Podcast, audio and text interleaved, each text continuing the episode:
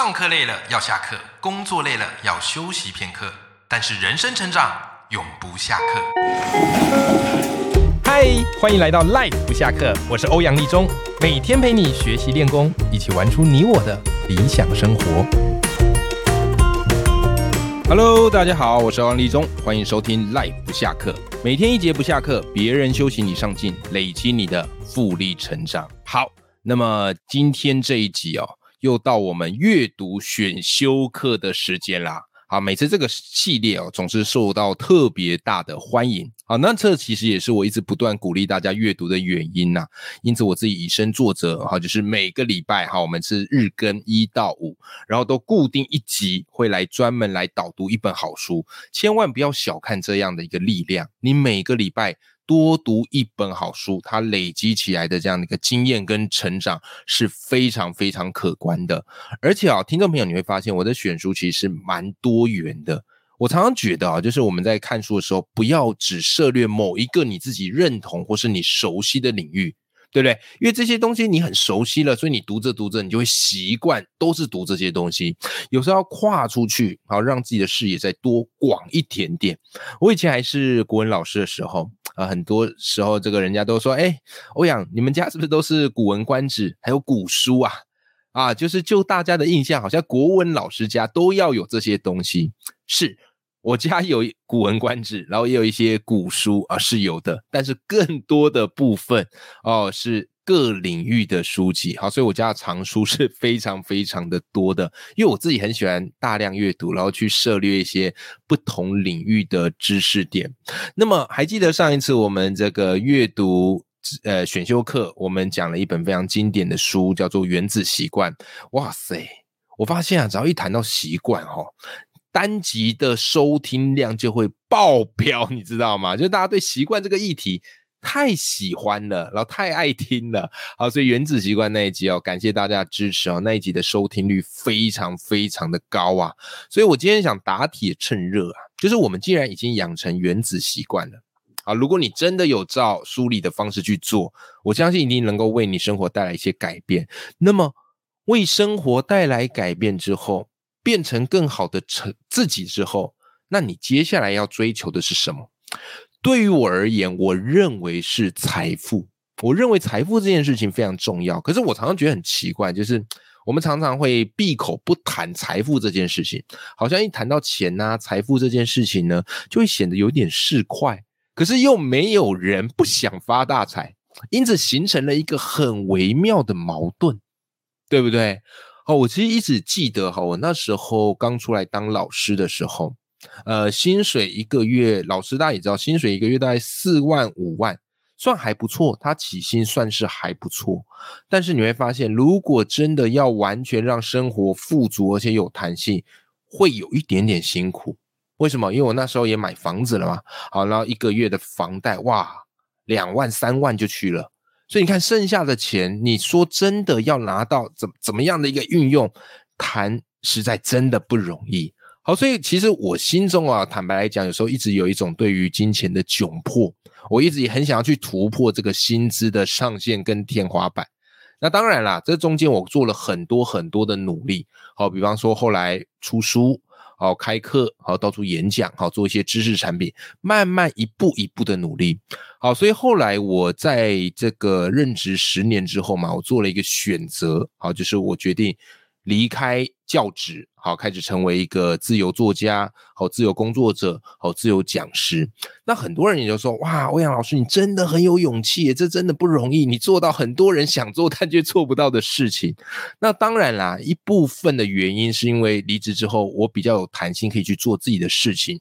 但是其实你也知道，在现实面上面，就是你会面对每个月薪水不再进账的事实。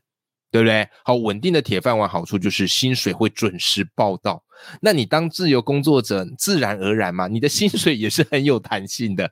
哦，有做就有钱，没做没钱，对不对？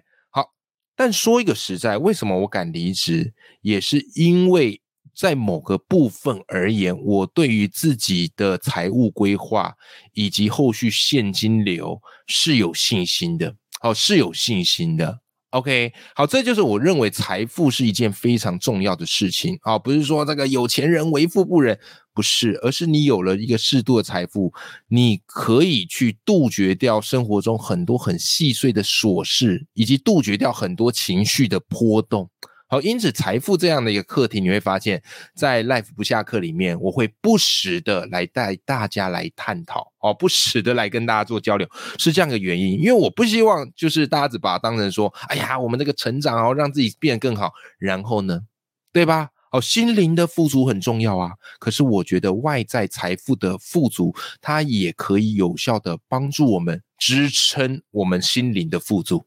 好，不知道讲到这一趴，各位听众朋友，你们有没有感？好，如果特别有感的，好，也可以留言，好，跟我分享一下。好，这个是我个人的主观意见，但却是我自己一路走下来，我觉得非常重要的一件事。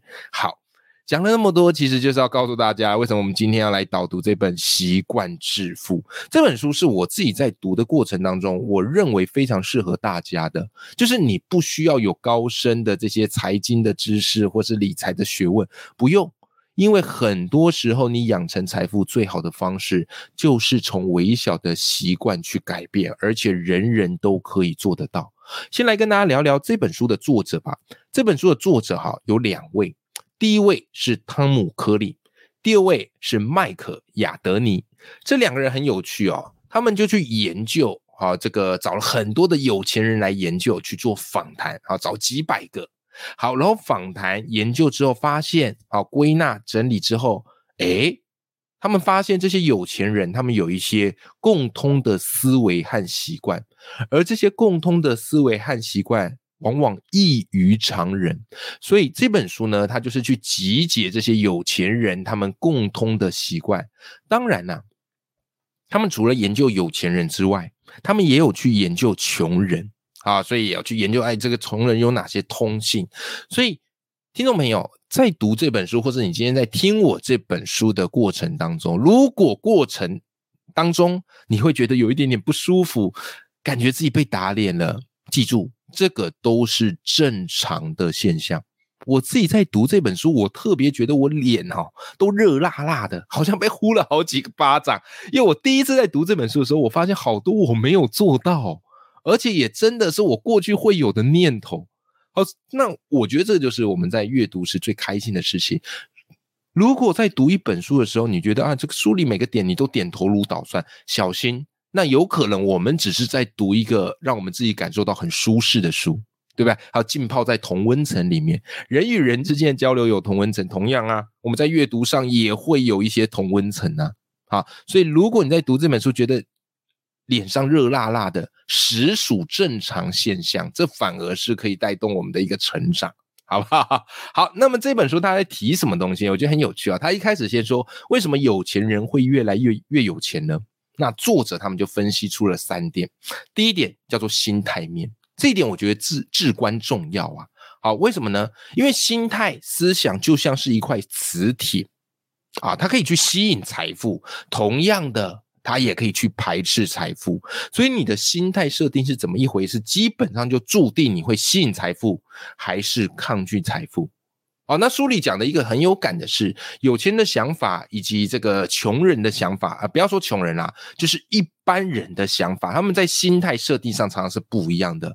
比方一般人，他们担心的是，哎呀，我好怕把这个钱都花光光，所以我要省吃俭用。好，基本上节俭没有问题了哈，是个美德，可是它不会是你致富的主因。可是富人他会怎么想？有钱人他会怎么想？他们会想着，与其去担心把钱花光，我要。专注的是我要如何赚更多钱？你看想法面不一样。好，再来，一般人他会认为，哎呀，那些有钱人哦，他们之所以有钱哦，运气好啦，赛道的啦，哦，有富爸爸啦，哦，投对胎啦，他们会用这样的方式来合理化自己的没钱，是吧？好，那富人的想法怎么样？要成为有钱的想法是要怎么样？他们会想的是，我要知道运气和财富无关，所以只要用对方法。用对心态，我就一定能够挣得到钱。哎，心态面又不一样了。好，但是一般人的想法是怎么样？他们会认为，哇，这个钱呢，我跟你讲啦，有钱人都是为富不仁呐，无恶不作啦，贪官污吏啦。你看，他们视金钱为万恶之源。那你想，你这样的个心态设定，你会愿意成为有钱人吗？一定不愿意嘛，因为这样会有违你对于有钱人的认知嘛，对吧？人总是会合理化自己的作为嘛。可是富人啊，这些有钱人他们的想法是什么？他们认为贫穷是万恶之源。哇，这个很打脸，这个很打脸。好，所以你看哈，就是如果你要成为有钱人，第一个我们在心态面上，我们就要去调整。如果你刚才调整的全部都是一般人的思维，你绝对不可能有钱。如果你换一个调整方案，变成有钱人，那么恭喜你，你就是朝着有钱这个步骤开始迈进了。好，所以第一个是心态，那第二个呢？第二个我们称之为叫行为。好，行为有钱人他们其实早就已经养成了一些富习惯，然后他每天都在创造财富，所以他是日日有进财啊，钱财是源源不绝的涌现，对吧？可是，一般人他们对于金钱追求方式就只是怎么样嘞？存钱，然后只生存没了。好，所以习惯你怎么养成，就决定你的钱会不会自动流进来。这也是我觉得这本书在探讨最大的一个核心内容。好，再来第三个呢？好，第三个指的是知识，有钱人。知道如何掌握正确的知识，而这个知识就像是杠杆，可以让他用更轻松的方式赚到更多钱。可是大部分人是抗拒这个知识，或者是根本没时间去汲取这个知识，所以他们会选择用自己最习惯的方式去赚钱。当然也可以赚到钱，但是这个钱就仅止于生存。所以有钱人跟一般人他的差距会越拉越大，好不好？好，那么接着呢？因为今天时间的关系哦，没有办法告诉你这个书中所有的内容，因为书里它罗列了三十几个习惯啊，哇，我们这个一讲可能要讲十个小时了哈。所以今天呢，我会跟你分享几个我觉得书里最棒的习惯，而且也是我认为啦，我们最快可以上手去做改变的。如果能够帮助到你，那我觉得你今天花这十几二十分钟听这一集。就不虚此行了，哈，不虚此行了。好，首先第一个习惯，第一个习惯什么呢？第一个习惯叫做定义梦想，打造目标。好，这件事情听起来很笼统，对不对？我说个故事你就明白。大家有听过一个演员叫金凯瑞吗？啊，金凯瑞他是好莱坞的一个喜剧巨星呐。那金凯瑞哈，他在还没成名之前，他做了一件事情，他开了一张一千万美元的支票给自己。非常狂啊！好，开了一张一千万美元的支票，好给自己。然后呢，他把这个支票放在他每天都可以看得到的地方。接着，他就拼命的接演啊，然后拼命的这个演电影。慢慢，他的身价水涨船高，直到有一天，他好不容易担任电影当中的男主角。听众朋友，你猜猜他要求得到多少片酬？不多不少，就是一千万美元。是的。他如愿成功了，所以从这个故事我们可以得到一个小小的结论，叫做什么嘞？成功人士或是有钱人，他们会对他们的梦想建立目标。这件事情我觉得非常非常的重要，所以你可以去试着大胆去想一下，就是如果你想要成为有钱人，或是如果你想要有一个富足的生活，那么你可以设一个目标，就是我年薪我希望能够达到多少钱。不要大胆，哎，不要太小看自己。不要说，哎，可是我现在的薪资上限就是多少啊？对不对？不对，你应该可以再去设更多一点点。你说达不到怎么办？没关系，当你去设定这目标之后，你就会想方设法用各式各样，好，不管是主动收入也好，被动收入也好，斜杠兼差也好，对不对？或是开发这个新产品也好，就想办法一步一步达到了。那至于要如何去达到，然后这个创造更多财富的。之前我们有邀请这个知识复利的作者永琪啊来我们的节目当中，他聊了非常多打造知识产品的方法。那基本上我之前节目也提过，永琪就是我的知识产品教练，我很多的知识产品就是靠他帮忙。好，所以有兴趣的听众朋友，你可以再回去收听那几集。好，你会发现其实大部分我的这个规划，它都是一个环环相扣的，好不好？好，这个是第一个，就是你不要。把你的薪资就当做是你的天花板，你可以试着再去定一个更大的目标，然后并且去找，然后逐步达到的方式。好，那么第二个习惯呢？第二习惯我觉得超级重要，超级超级重要，叫做什么呢？叫做我们每天要花至少三十分钟投资自己。好，来增加自己的知识啊，或是提升自己的技能啊。三十分钟是基本门槛，每天一定要做三三十分钟，提升自己的知识。记住，成功人士都是每天在自我改善、调整方法，让自己更接近目标。那当然呢，你可能会问：哎，欧阳，那我要怎么样？这三十分钟我要拿来干嘛？很简单啊，投资自己的方式很多，最简单的方法，就当然是收听 我的这个节目，对不对啊？Live 不下课，每天十五分钟，给你一个知识跟观念啊。很多网友听了说：“哇，老师你这个含金量很高。”我说：“是因为我自己也不喜欢做那种瞎扯淡的形式，跟你讲一些有的没的，对不对？因为我觉得每个人时间，包含我在内，包含你在内，都非常的珍贵。如果这十五分钟我没有办法给你一些东西，然后就代表我自己也不会成长，然后你也不会成长，我们虚耗在这边何必嘞？”好，所以三十分钟你可以去收听一些很棒的一些 podcast，或者找书来读。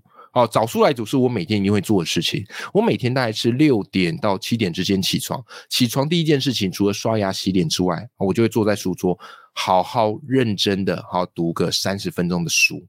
好，三十分钟我相信是你也可以达成的啦。好，所以这件事情很重要。那如果慢慢更多的话，你或许就可以去怎么样嘞？哦，你或许就可以去找一些课程来上，哦，或者是买一些线上课程来上。总而言之啊，投资自己的脑袋是稳赚不赔的一件事。好，再来第三个习惯，第三个习惯是我以前做的最差，然后我今年很努力在调整的是什么呢？叫做每天花三十分钟运动。这件事很重要，可是最常被忽略，超级常被忽略。尤其是当我们工作一忙，我们就会合理化把运动这件事情的排序不断往后拉，然后到最后就是根本不会去做。我之前就是这样啊，我之前就是这样，就是我觉得工作都已经忙不过来了，我还哪有时间运动？我就会觉得运动就是在浪费时间。虽然我知道运动很重要，可是我就会觉得。拿这些时间，不如我拿去再去学什么啊，然后再去想我要来做什么啊，效益更高。因为运动的成效你短期看不见，但是就是我们长期会很容易忽略的原因。好，那我自己很喜欢《习惯致富》里面他去讲到为什么一定要花三十分钟运动。他说啊，首先第一个，运动会刺激红血球生成素的产生，而这个红血球生成素它会带来更多的氧气。千万不要忘记哈，这个氧气可是你大脑跟肌肉的燃料。哇塞，看到这一点我就觉得特别有感了。所以你在运动其实也是另外一种投资自己，对吧？好，你体内的含氧量越高，那自然而然对于你大脑的刺激跟肌肉有没有？它就有一个更好的动能。还没结束，再来运动，它会激发酶啊这样一个这个元素，而这个酶呢，它会保护我们这个端粒。端粒就有点像是这染色体末端的一个帽子，所以失去端粒的细胞很快就会死掉啊，然后就会老化。所以我们人老化是这样的一个原因，而运动它会延长你细胞的寿命，让你活得更久，对吧？你活得更久，那你不就是离财富自由越近，然后累积财富又更有机会了吗？好，所以从这几个效果来看，你都会发现，运动这件事情是你一定要去做的。好，你一定要去做。那我其实知道自己懒呐，好，所以后来我干脆就怎么样？我干脆就直接去健身房，然后申办会员。反正你钱花下去，然后为了要把这个钱赚回本，你就一定会去做。然后我再请一个教练啊，每个礼拜上一堂课来督促我运动。反正只要懒的事情，我就习惯直接花钱找教练，请人来督促我。这样的好处是什么？我就不用靠我的意志力来驾驭我自己个人的习惯。好，这个是一个懒人的一个方法，好给大家做个参考。好，好了，再来嘞，来第四个习惯，你要成为有钱人的第四个习惯叫做你要设法和怎么样嘞，立志成功的人建立关系。这一点是改变我人生最关键的一点。然后人很妙，我们有一句成语叫做“物以类聚”，这是真的。可是物以类聚的人，常不自觉自己在物以类聚啊。比方你整天跟一堆八卦人啊在一起，整天在那边聊八卦，讲别人的坏话，在批斗别人，对吧？你们都会觉得啊，我们呃，如果我们生在这个群族那个什么，这生在这群人里，我们会觉得，哎，没有啊，就是人家做的不好，所以我们现在是公平正义在检讨他。对吧？你不自觉嘛？不自觉嘛？或是你跟一群很爱抱怨的人在一起，哇，天天就在抱怨公司啊，抱怨家人啊，然后抱怨同事啊。久而久之之后，你不自觉啊，你就会觉得，哎，好像生活就是这样啊，这个这个生活就是一团狗屎啊，整整天都让我遇到这些鸟人，哇，那吸引力法则，你又吸引更多鸟人来你身边了，对不对？好，所以有钱人他们知道你很容易受到这个周遭人的影响，因此哈，各位。我们要想办法跟那些立志于成功而且上进的人在一起。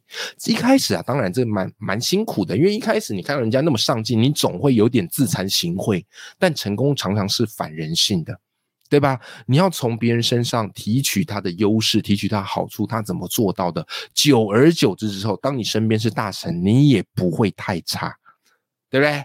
你处在大神之中，久而久之之后，你也会成为一个大神。好，所以这个是我觉得一个很重要的关键点。好，再来第五个习惯是什么？来，这个就跟钱有关喽，这个就跟钱有关喽。好，那如果是一般的上班或是小资族，我们那个薪水固然是有限的，所以拿到薪水那一瞬间好爽哦，就会想赶快拿去吃喝啊，好好好犒赏自己啊，这样明天才有动力工作啊。哇塞，结果一犒赏完钱就没了。所以有钱人习惯是什么呢？这一点我觉得他还算保守的哦。他说：“把收入百分之十先存下来，靠其余百分之九十过生活。哎，这不难吧？对不对？好，你的收入百分之十先存下来，那这个存下来会干嘛？拿去做一些投资啊，比方说股票啊，或基金啊，啊等等的，好一些保守的一些投资。”哦，这个是蛮重要的。那如果你没有先把它存下来，很有可能有些人他的做法是我先花完，然后花剩的，然后再存下来，那根本你就不可能拿钱存去投资。好，所以这个是有钱人很重要的关键习惯。我个人觉得百分之十算非常保守，至少要百分之三十。好，至少要百分之三十，那你这个累积的财富的速度会比较快一点点。好，再来第六个习惯是什么？这一点。会完全转变你现在的生活，叫做创造多个收入来源。就是你的职场薪水，它只是一个部分，可是职场薪水它是有天花板的。你说，哎，我可以跟老板争取加薪呢？是，但是能争取多少呢？如果你除非你的公司够大，然后我们也够够格去争取，那可能那个谈价的薪资比较高，对吧？但是毕竟是有限，所以。除了跟老板争取加薪之外，我认为啊，我这本书他认为啊，最好的方式就是你要去增加多个收入来源。好，比方说一个池塘里面，如果你只有一根钓鱼竿，那你终将就只能钓一钓几条鱼嘛，那个点。可是如果你放了，同时放了好几根钓鱼竿，哇，那不得了，你的钓鱼速度自然而然会比较快，对不对？好，所以以我自己为例，我自己在当老师的时候，我就意识到那个薪水是有上限的。一个老师你在退休大概七八万差不多吧，对吧？好，你是可以算得出来的。可基本上，如果你懂财富运作的原理，嗯，你可以去打破这个天花板。好，所以比方啊，出书好赚版税，这是一种收入啊；或者是你去演讲、做读书会，有没有？哎，这也是另外一个收入啊。好，或者你把你的专业系统累积起来之后，开成线上课程，线上课程会为你带来被动收入。你看，这不就是多元收入的方式吗？对不对？好，这个也是非常非常重要的。那么最后一个，好，第七个习惯要来跟你分享这一点。呃，我觉得它不容易做到，可是是我们可以努力的目标。什么？第七个习惯是什么呢？就是我们要去训练别人如何对待你。这一点是最让我惊讶的一个观点，因为在此之前我完全没有想过这件事。OK，什么意思？就是我们知道对人要客客气气啊，然后有时候这个能帮忙就帮忙啊，反而有时候我们不太知道该怎么拒绝别人。可是如果你去想，你的时间是非常宝贵，以及你的精力是非常有限的时候，你就会去做一些适度的分配。好，比方有人很喜欢到处，有些朋友很喜欢整天在那边揪团啊、吃饭啊、闲聊什么的。你说，哎呀，我不好意思拒绝。可是如果你从这个思维，你就要去想，哎，我一个月我可以愿意花多少时间啊跟他们聊聊天，OK。但是如果找太多，我可能就不行。或是有些 case 过来的时候，你会发现，哇塞，这个 case 那个钱实在太少，然后你又要花很大量的心力去做准备，这时候你要怎么做取舍？如果你不懂拒绝，你全部接，然后你的时间看起来固然是填满，可是你却忽略了你成长增值的空间。那这个是我成为自由工作者之后，我特别重要的一个领悟。我刚成为自由工作者，呃，去年呢，啊，其实也没多久，我是有 case 就接，因为我很怕断吹嘛。但是慢慢慢慢到现在，我突然发现，如果你 case 全部都接，哇，把自己填满，那反而你完全没有机会去接触更多的可能性。好，所以后来我开始会推一些 case，或者把一些 case pass，我觉得我认为更适合的人，就是不用全部我包。我觉得要适时的让自己保持一些弹性，你才可以看到更大的一个呃财富或者是创业的机会。好，所以第七点算是对我一个。发发人深省呐，哈，发龙正聩，哈，这样的一个观点。好，那么今天跟大家分享了这一本书啊，这本书《习惯致富》是我认为非常棒的一本书，我自己读了三遍，每一次读都有不同的启发。那今天跟大家分享七个，我觉得里面，呃，每个人都可以做到，也是最好入手，而且最重要的七个习惯，希望对你是有一些帮助的。OK，因为成功人啊，他永远会将时间视作他们最宝贵的资产。你愿意听到这边？恭喜！我相信你也是对自己非常有期许，而且也是一个成功人，因为你愿意把时间花在听我讲这样的一本好书。好，最后老话一句，永远要记住：眼里有光，心中有火的自己，我们都拥有更大的可能性。好的，谢谢你的收听，那么我们下集见喽，拜拜。